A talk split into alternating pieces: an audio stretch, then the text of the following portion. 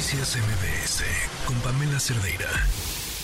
¿Cómo entender este conflicto que hoy tiene prácticamente al mundo entero de cabeza y por supuesto a dos poblaciones viviendo una situación de terror? Manuel Férez, candidato a doctor en la Universidad Alberto Hurtado de Santiago de Chile, dedicado al estudio Medio Oriente, Cáucaso y Europa del Este, nos acompaña en la línea. ¿Cómo estás, Manuel? Muy buenas tardes. Manuel, ¿me escuchas? Hola, Pamela, muchas gracias. Bien, ¿y tú? Sí, perfecto. Gracias a ti por tomarnos la llamada. ¿Desde dónde partimos por entender este conflicto? Pero también todos los jugadores implicados en el que, que, van más allá de, de Israel y Palestina. Bueno, me gustaría empezar por un panorama más general, un minutito rápido. Creo que hay varios actores que están incidiendo en el orden internacional post Segunda Guerra Mundial, que si bien es un orden mundial imperfecto, Pamela, y a veces injusto, pues permite cierta eh, viabilidad del mundo, ¿no? Estos jugadores que están operando en contra de, ese, de esos principios rectores del mundo, entre otros son Rusia e Irán.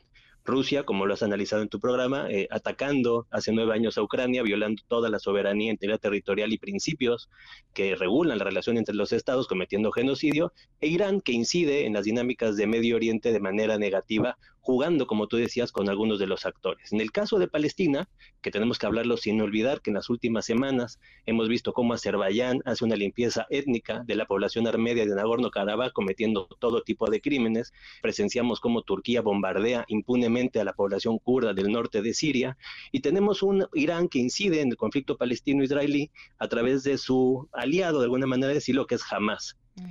Jamás lo que ha hecho en estos últimos días, Pamela, es algo sin precedentes. En el día que se cumplía el, el la conmemoración de la guerra del Yom Kippur de 1973, que fue una guerra en la cual Egipto y otros países árabes atacaron por sorpresa a Israel, eh, lanza un ataque terrorista eh, que es cuyo objetivo era, como ustedes vieron en su programa, seguramente matar, asesinar, violar a todo tipo de civiles al interior del territorio israelí.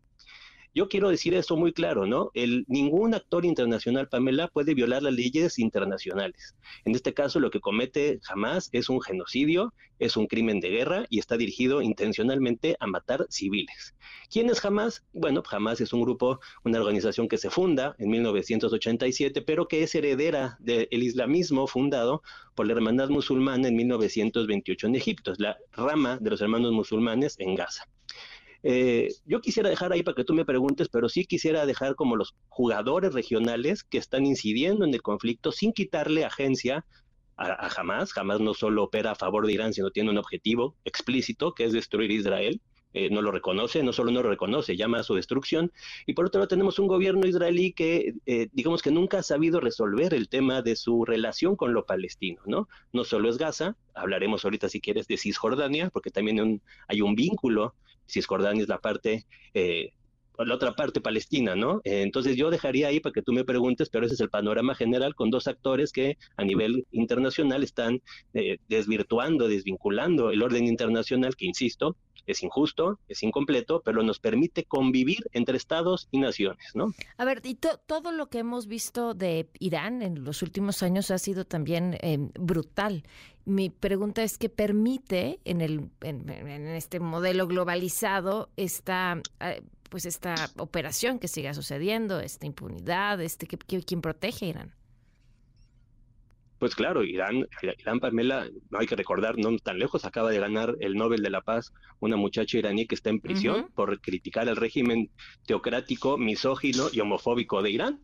Entonces, Irán es un actor que se ha aprovechado de la debilidad de algunos estados de Medio Oriente, ha establecido relaciones bastante cuestionables con países y grupos en Occidente, en América Latina, en Europa, curiosamente, que es un caso para reflexionar, con muchos grupos de izquierda que validan a la teocracia iraní de una manera contra, contradictoria a los principios de la izquierda, y en el caso de Hamas, pues tenemos un Hamas y que, como te decía, no opera solo a, favor de Irán, es, eso no sería justo decirlo, pero sí es parte de esta alianza que desestabiliza Líbano, incide en Siria, mientras estamos hablando, voy a recordar al auditorio, que el gobierno del criminal Bashar al-Assad bombardea a sus civiles con ayuda de Rusia y de Irán desde hace más de 12 años, desde la primavera árabe, ¿no? Impunemente.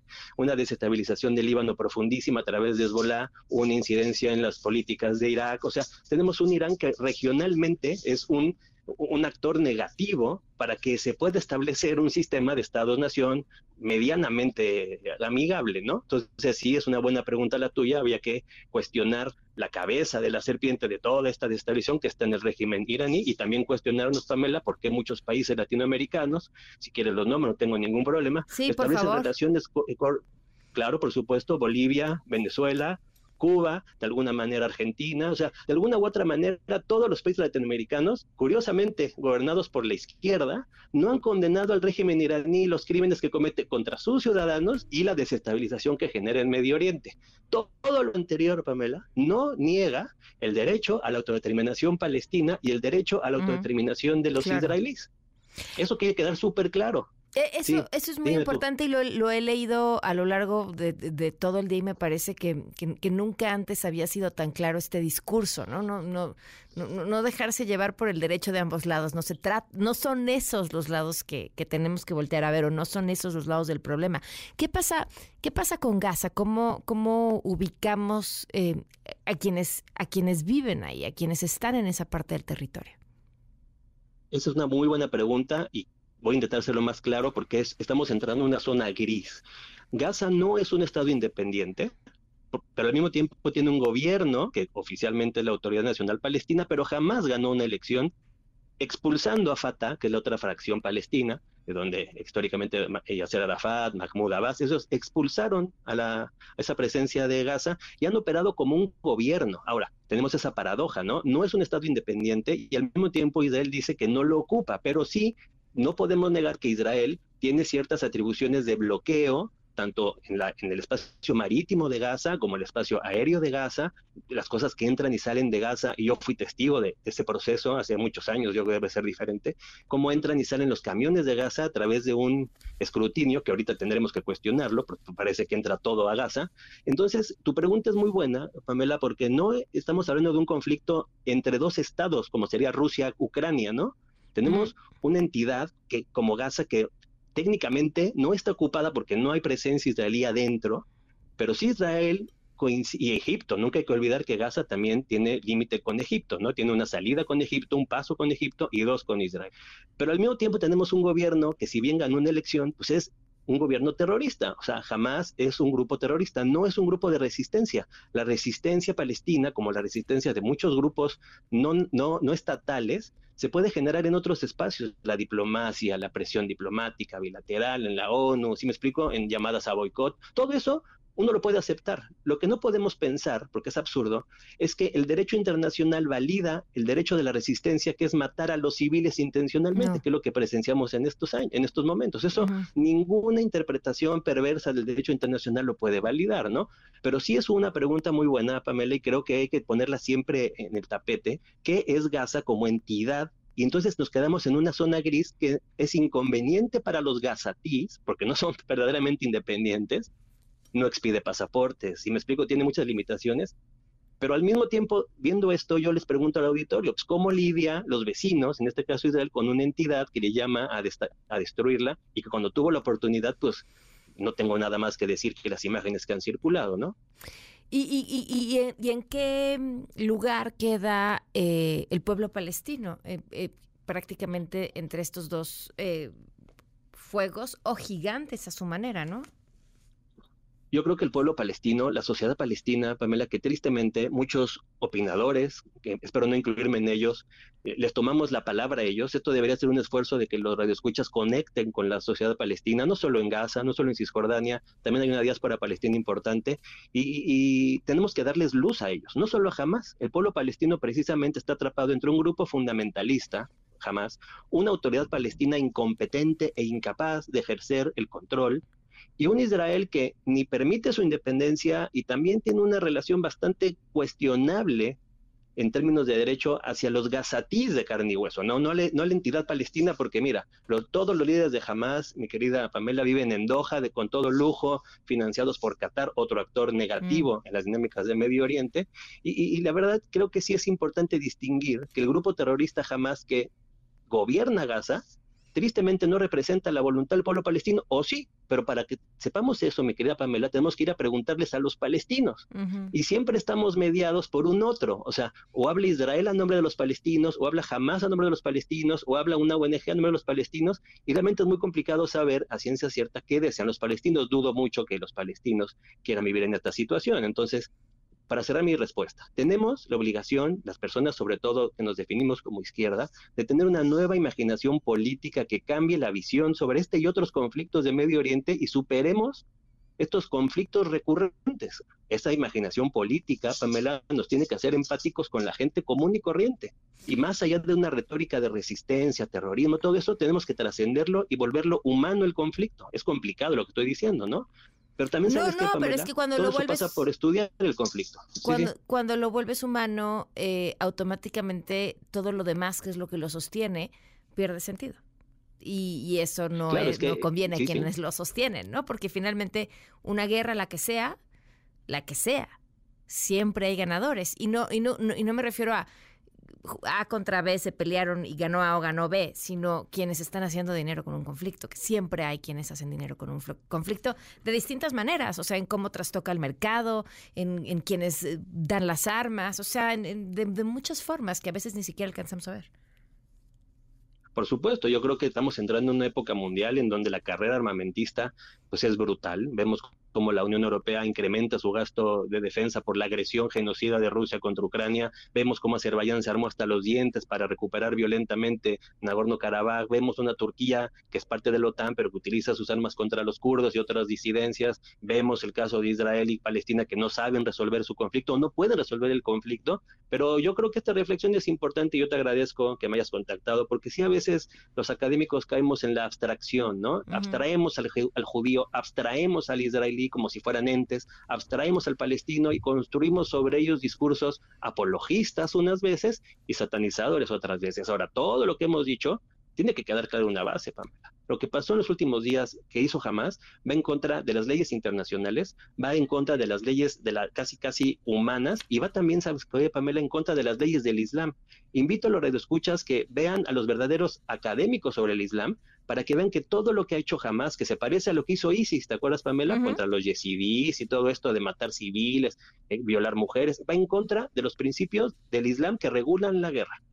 Eso tiene que quedar en el, en el tapete. Es un ataque terrorista inexcusable. Podemos debatir cómo se puede resolver la responsabilidad de uno, como tú bien dices, quién gana con esto, pero en, la base de la reflexión, ninguna resistencia puede ser validada a través del asesinato indiscriminado de civiles, sean israelíes, sean palestinos, sean kurdos, sean los que sean. No, no, abona ninguna causa, absolutamente ninguna. Eh, eh, Manuel, pues, este... Eh, bueno, la suya, ¿no? Seguramente la de que provocar terror y demás, pero, pero de ahí en fuera ningún, ninguna bandera que pudieran querer tener eh, estos actos le abonan. ¿Cuál es tu pronóstico sobre esta guerra?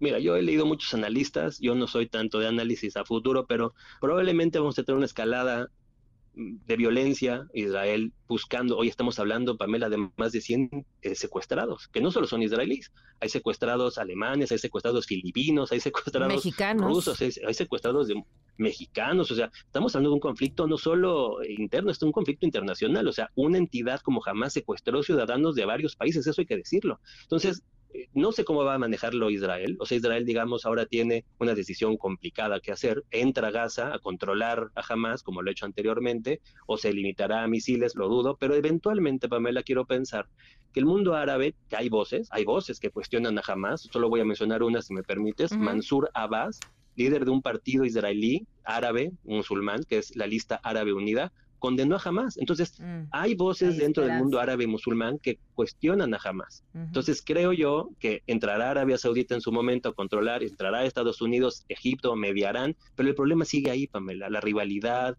la violencia, el conflicto no se resuelve con la mediación de terceros. Tiene que ser con que el mundo regrese a una búsqueda de las leyes internacionales que regulan hasta la guerra y regulan hasta las intervenciones, etcétera, etcétera, ¿no? Entonces mi pronóstico es más violencia en los próximos días hasta que Israel llegue a algún resultado. No sé qué va a pasar con los, con los, con los secuestrados. Me parece que vamos a tener ahí una historia espantosa mm. eh, que contar.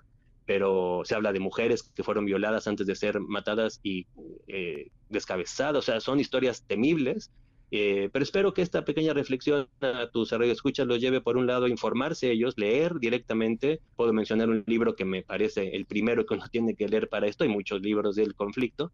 Hay un libro que se llama Historia de Palestina de Gudrun Kramer. Siempre lo recomiendo. Está en español, lo pueden conseguir fácil en México.